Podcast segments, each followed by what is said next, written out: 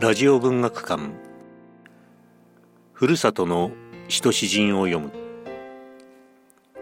現在弘前市立郷土文学館では企画展追憶と郷愁の詩人一戸健三が開かれています。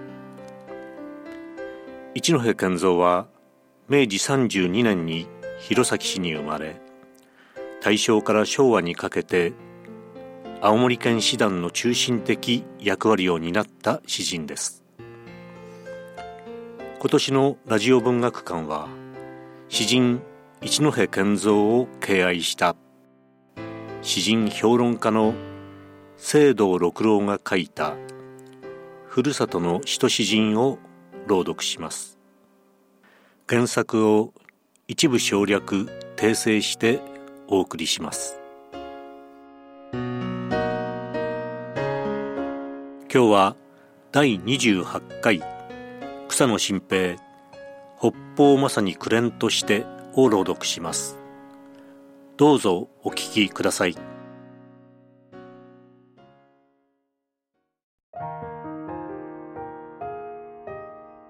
草野新平北方まさにくれんとして。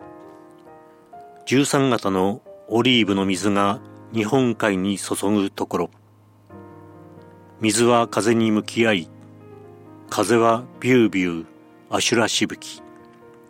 辺りはだんだん黒ずみ渡り北方まさにクレントスささくれ荒れた砂丘に立てばドザードザードザー俺をめがけてなだれ込む海。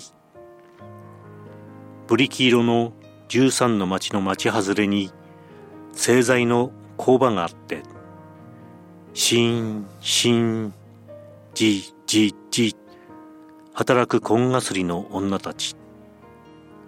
その製材の端壺から開けた13型のさつきの棒葉トワイライト。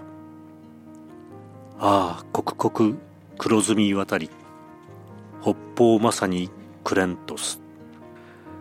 胸板風に押され押されめり込む靴。黒オリーブの水平線からこの時。赤と橙と紫の光の滝が本毛の天に向かって逆に。北方まさにくれんとして。逆上する光の幕府。福島県生まれでアナーキズムの詩人でカエルの詩人で宮沢賢治の初めの紹介者で獅子歴帝の主催者で今もエネルギッシュに活動を続けている草野新平が詩人として本当に世に知られ出したのは戦後である。わんぱくなスポーツ少年だった新平が中国広東嶺南大学に一人学んでから詩に目覚め獅子虎を発行し帰国して学校そして歴帝を出し以来ボス的な詩人のように言われてきたが本当は孤独なアナーキスト詩人なのである。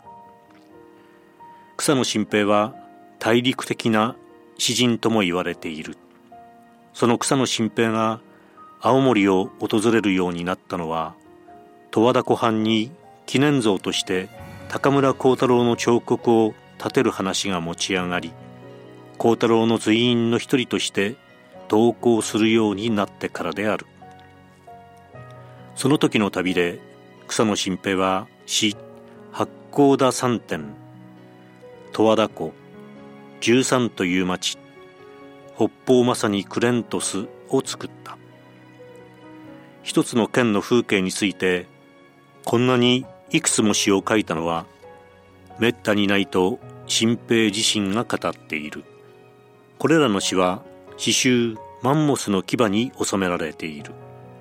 この詩集は前の詩集天以後15年間の作品のうちから100編を選んだ画期的な詩集で東北北海道での詩が多く水に帰ったカエルのように世紀あふれた詩が新平をよみがえらせている。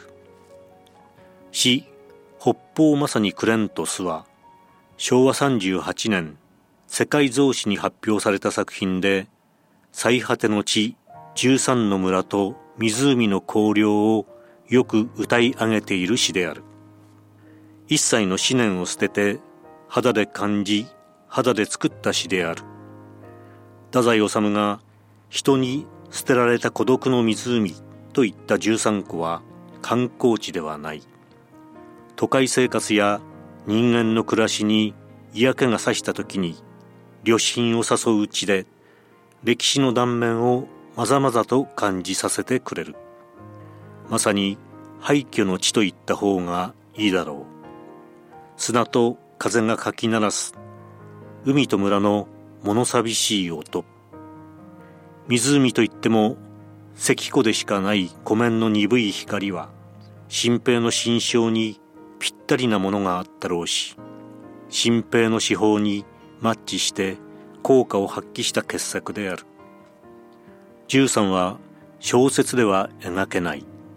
写真と詩でしか表せない。歴史の墓場である。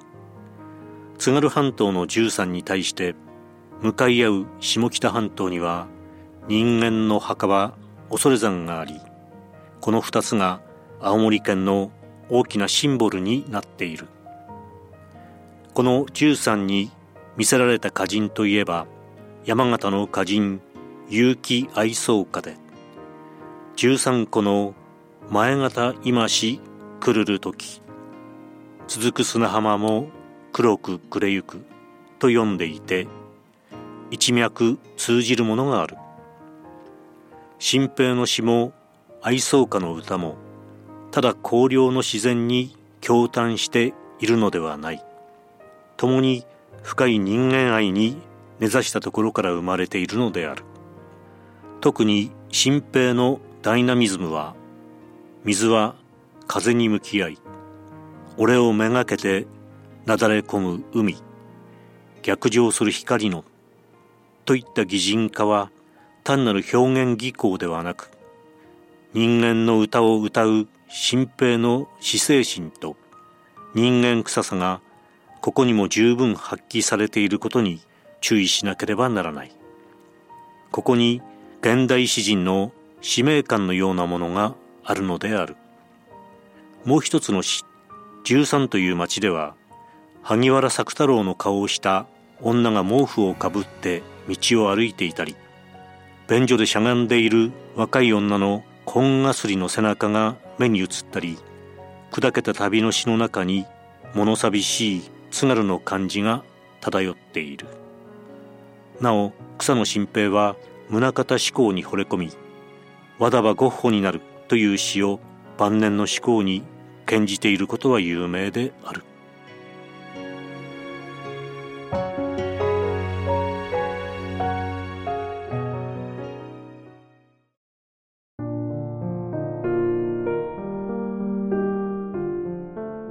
ラジオ文学館。ふるさとの詩と詩人を読む。今日お届けしたのは草野新平北方まさにクレンとして。朗読は串引陽一でした。